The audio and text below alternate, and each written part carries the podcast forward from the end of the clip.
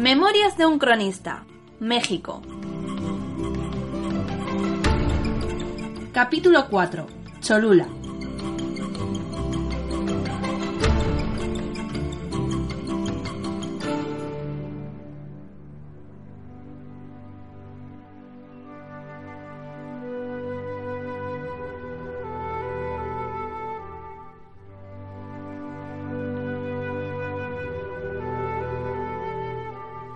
Unas risas me despertaron de mi letargo. Abriendo los ojos como buenamente pude, me descubrí tumbado en una choza o algo similar. A mi lado había un hombre, un compañero de armas. Un rodelero de la compañía llamado Roberto Morales, natural de Zaragoza e buen criador de caballos allá en su tierra. En buena hora despiertas de tus calenturas, muchacho. Voto a Dios que ninguno pensaba que saldrías vivo de esta. Incorporándome como buenamente pude, comprobé que me hallaba tendido con otros soldados de la compañía. A mi lado estaba el marinero Sebastián Real, cuya procedencia he olvidado, mas recuerdo si la memoria no me falla que también hacía las veces de carpintero en la armada. Más allá estaba tumbado Vicente Perales, un curtido soldado de mil batallas que había servido en Italia junto al gran capitán. Tampoco recuerdo su procedencia, pero era un donillero en el juego que ansí llamamos a los tramposos. Hacía muchas trampas a los juegos de zar, mas pocos fueron los que se atrevieron a llevarle la contraria. Le faltaba un ojo. Tenía una cicatriz que surcaba la frente hasta el mentón. Era sin lugar a dudas uno de los hombres con más arresto en la batalla de todo el ejército.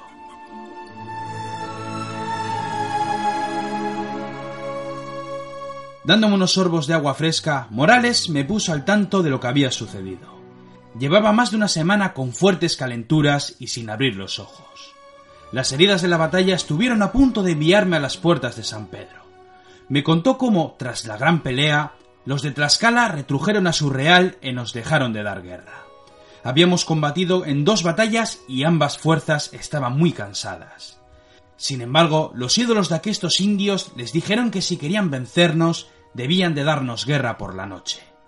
Como en el Real todos estaban bien apercibidos gracias a los corredores de campo que hacían de ojos del ejército, Cortés supo racionar a tiempo y frenó las embestidas enemigas, dejando a muchos en el campo.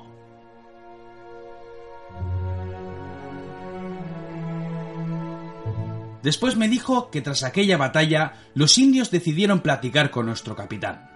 Al parecer hubo riñas entre los líderes de Tlaxcala.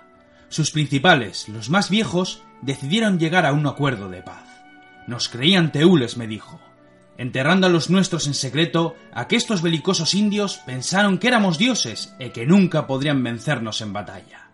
Solo uno receló de tal asunto, Sicotenga el joven, principal del ejército de Tlaxcala e hijo de Sicotenga el viejo, hombre sabio y buen amigo de Cortés. Sí, vizcaíno, me dijo, lo habéis oído muy bien. Nuestro capitán, enojado en un inicio, platicó con sus líderes y con buenas palabras de paz y amor los quiso como amigos. Los sabios le dijeron que pensaban que veníamos a destruirlos, pues creían que obrábamos por la mano del emperador Moctezuma. Cortés le dijo que nosotros obrábamos en el nombre del emperador Don Carlos, gran señor de una tierra lejana y que solo queríamos trabar amistad con los pueblos y viajar a México a conocer al emperador.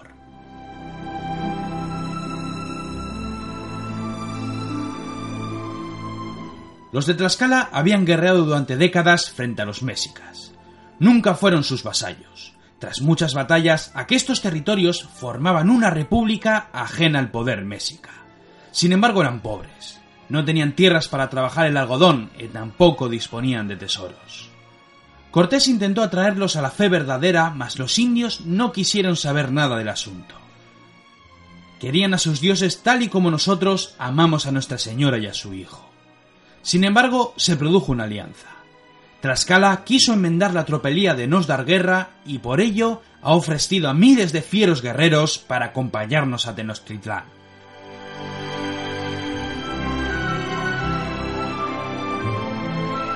Oh, qué gran ciudad nos espera en nuestro viaje vizcaíno. Una ciudad flotante como la Venecia de los italianos. Sin embargo, los que estamos aquí no continuaremos con la gesta. Aquellas palabras me llenaron de temor y comprobando mis piernas descubrí que éstas estaban bien curadas con ungüentos y hierbas de los indios. No te preocupes, vizcaíno, ten paciencia para curarte y en pocas semanas podrás andar como todos los demás. Las nuevas no van por ese camino, amigo. Hemos perdido a 55 hombres desde que comenzamos la empresa. Ahora que Cortés cuenta con nuevos aliados, no quiere perder la vida de más compatriotas. Hasta que los cuatro estemos curados no podremos regresar con la compañía. Tengo muy por cierto que en pocas semanas la columna se pondrá de nuevo en marcha para visitar la capital azteca, como así llaman a aquestos indios. Viajarán por un camino que les conducirá a la ciudad de Cholula para luego visitar Iztapalapa o algo así. Me cuesta mucho decir los nombres en la lengua de los indios, mas lo que sí te puedo decir es que México no está lejos. Hay un soldado, Ordaz, fue él quien decidió subir una montaña, un volcán llamado Popocatépetl. Desde allí vio la ciudad méxica y por eso te digo que sabemos que está construida sobre un lago. Pero basta de tantas pláticas. Debes descansar, soldado. Me han hablado muy bien de ti. Hay un artillero que dice de ti que eres un echacantos, un estafermo cabrón con suerte y con más arrestos que la madre que nos parió a todos. No me mires así, vizcaíno, pues son sus palabras y no las mías. Riéndome a más no poder, me alegré de haber escuchado aquestas palabras. El loco artillero de Jaén seguía vivo a pesar de lo que hubimos de resistir en el flanco de la retaguardia. De buena guisa me recosté en mi lecho y cerré los ojos. Volví a quedarme dormido durante más de dos días.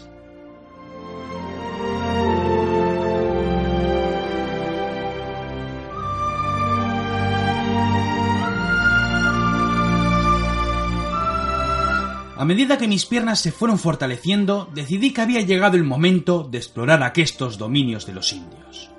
Era cierto lo que me había dicho el zaragozano. Aquestos indios de Tlaxcala eran pobres. Sus casas eran muy sencillas y sus ropas no eran tan hermosas como las de Zempoala.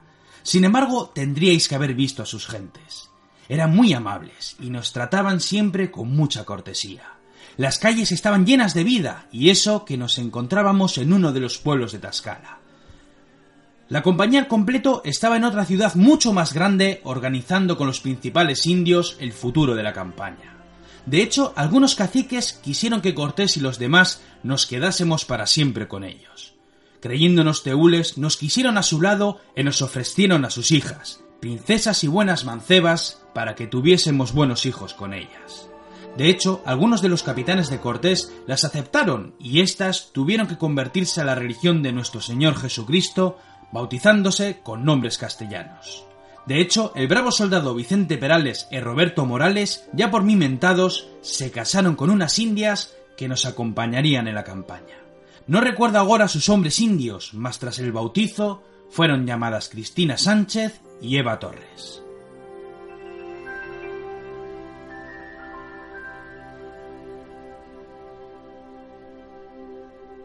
A medida que se sucedieron los días, un personaje entró en nuestras vidas. Se trataba de un indio. Os juro que nunca había visto un guerrero igual. Aquel indio era mucho más grande que sus congéneres. Vestía con una pequeña túnica que dejaba al descubierto su fuerte pecho. Portaba siempre consigo una de esas espadas que ya nombré en el campo de batalla, aquellas montantes que tanto daño nos hacían. Bien, Portaba en todo momento una de aquestas espadas de a dos manos recubierta por filos de pedernal. Llevaba el rostro pintado, una gruesa línea negra como el hollín que tapaba sus dos ojos. Nunca se separaba de nuestro real, siempre vigilándonos. Un día nos llegó una carta de Aguilar, ya por mí mentado como traductor junto a la Malinche de nuestro ejército. En aquesta carta, que yo solo pude leer pues mis compañeros no eran bachiller, contaba cómo los caciques, queriendo que estuviésemos en buenas manos, enviaron al mejor de sus guerreros para que nos diera escolta en todo momento. Sabían que algunos soldados quedarían en la ciudad y como buenos teules su misión sería protegernos.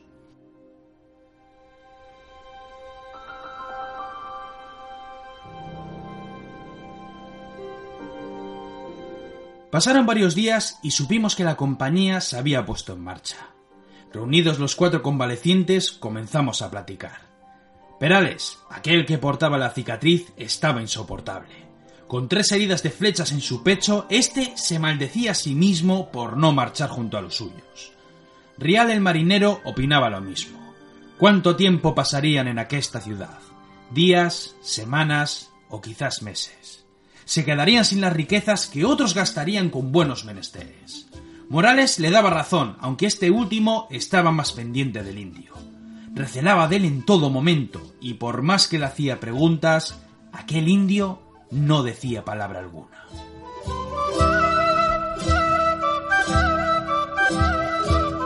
Con un gran golpe en el suelo, Perales se puso en pie. Voto a Dios, dijo, voto a Dios que no me voy a quedar pudriéndome en aquestos reales. No pienso regresar a mi tierra para contar a los míos que no tuve los arrestos de viajar con mis compañeros de armas. Aquellas palabras infundieron en los hombres, yo incluido, el ardor guerrero que habíamos perdido, y preparando todo lo necesario, salimos por las puertas y comenzamos a viajar por nuestra cuenta y riesgo.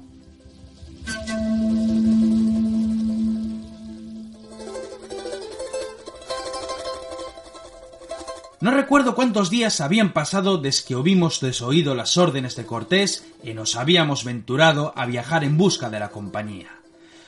Menuda estampa aquella. Cuatro españoles viajando por unos senderos asediados de selvas y con un indio mudo que nos seguía con gesto serio. Recuerdo cómo llegamos un día a un pueblo muy pequeño. Quisimos entrar en él para saber acerca del paradero de nuestras fuerzas, mas cuando vimos pasado sus calles principales, descubrimos que no había nadie. Los ciudadanos habían desaparecido y no había rastro del ejército. Aquello era harto curioso. Teníamos muy por cierto que Moctezuma y Cortés habían platicado con los emisarios mexicas y en muchas ocasiones el emperador nos decía que fuésemos de buena gana a sus tierras, mas en otras ocasiones rogaba a Cortés que detuviera la marcha o que volviera por donde habíamos venido.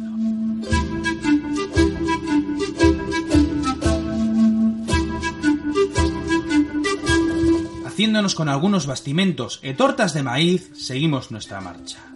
Caminamos sobra de unas dos leguas. Recuerdo que todos estábamos en silencio mientras Rial el marinero cantaba canciones típicas de su oficio.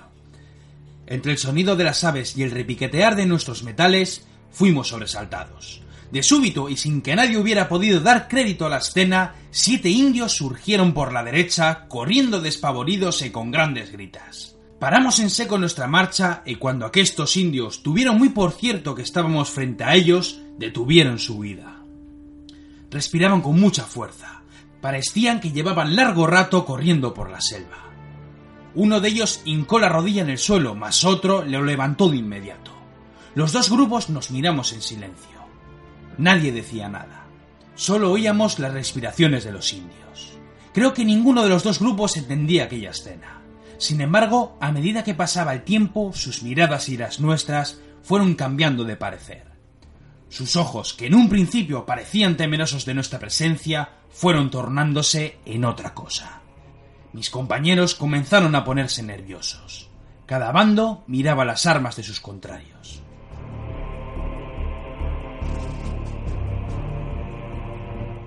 Fue entonces cuando, dando un paso al frente, Vicente Perales, veterano de las Italias, dijo en voz alta No sé qué traman estos fulanos, pero voto a Dios que estos tienen ganas de sangre y las hojas toledanas no rehuyen una buena pelea. Con grandes gritas de alarido, los indios se lanzaron a nos dar guerra. Desenvainando nuestras armas, hicimos lo propio cargando contra nuestros rivales.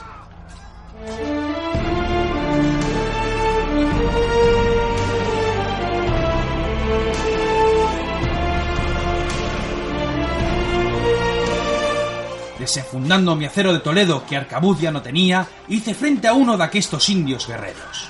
Blandiendo una lanza de esas que tienen filos de pedernal, comenzó a hostigarme buscando un punto débil. Con buenas artes aquel indio manejaba aquella lanza de tal guisa que por cuatro veces fui golpeado en mi coraza. Aquel indio, extrañado, retrujía sobre sus pasos sin entender por qué no atravesaba mi pecho. Acercándome con grandes pasos entre el griterío y el sonido del acero, lancé buenas estocadas que el indio iba bloqueando con su rodela. De súbito, un nuevo rival surgió de la jungla. Era un indio enorme, mas no era un enemigo. Aquel guerrero era nuestro indio de Tlaxcala que con gran concierto se lanzó a la pelea lanzando a dos de sus enemigos al suelo. Voto a Dios que nunca vi tan buen pelear. Manejando aquella espada con buen arte y muy esforzado, hizo varios giros y acrobacias golpeando y hiriendo a sus rivales. Chocando espalda con espalda, descubría a Perales bloqueando los golpes de su enemigo para a continuación tajar su pierna obligando a caer de rodillas. Sin piedad y con su único ojo fijo en su rival, Perales puso su hoja en el cuello del indio, segando la vida de aquel infeliz entre chorros de sangre caliente. Roberto, que se batía con dos guerreros, fue apoyado por el indio de Tlaxcala hasta que dieron muerte a uno de ellos. Los indios, temerosos de nuestra victoria, hablaron en su lengua e huyeron de nuevo a la selva. Cogiendo aire como buenamente podía, daba gracias a Dios por seguir con vida. Si el combate se hubiera alargado, aquel indio me habría despachado allí mismo. Comprobando el campo de batalla, vi a Perales cubierto de sangre que manaba la garganta del indio caído. Morales y el guerrero de Tlaxcala estaban junto al cadáver del indio que habían despachado. Mas cuando miré al frente, no daba crédito. El guerrero Tlaxcala había dejado heridos a dos guerreros con los que había combatido al principio de la pelea. Menudos arrestos tenía aquel guerrero. Sin embargo, el pesar llegó a nuestra pequeña cuadrilla. Sebastián Rial, el joven marinero y carpintero, no estaba. Había sangre y sus armas estaban en el suelo. Los indios se lo habían llevado.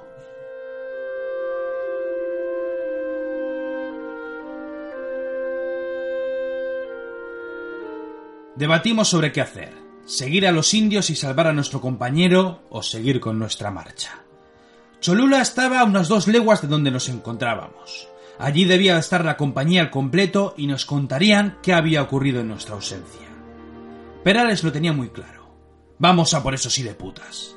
Morales sonrió y asintió con la cabeza. ¿Qué diablos? me dijo. Ese marinero se ha jugado parte del oro que recibiremos cuando termine la campaña y no pienso quedarme sin lo que es mío. Recogiendo nuestros pertrechos, decidimos adentrarnos en la jungla y encaminar nuestros pasos a seguir a los indios. En aquel preciso instante, el indio de Tlaxcala alzó la mano y nos detuvo. Agachándose, nos mostraba un sinfín de huellas en el suelo. Unas huellas que yo apenas había percibido. Tras levantarse, contempló de nuevo nuestro camino principal y a continuación nos miró fijamente estaríamos en el Nuevo Mundo, con salvajes como dicen muchos, mas yo os puedo asegurar que sin decir una sola palabra, todos entendimos las intenciones de nuestro nuevo compañero.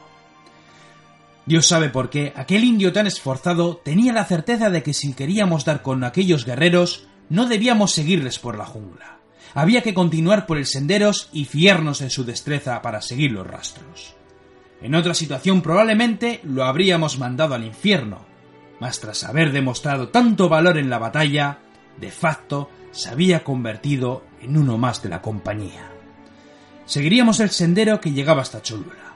Buscaríamos a Cortés y el ejército y daríamos buena cuenta de aquestos indios que se llevaron al marinero. Con buenos arrestos y muy esforzados, los tres españoles y el gran guerrero tlaxcalteca seguimos con nuestra aventura.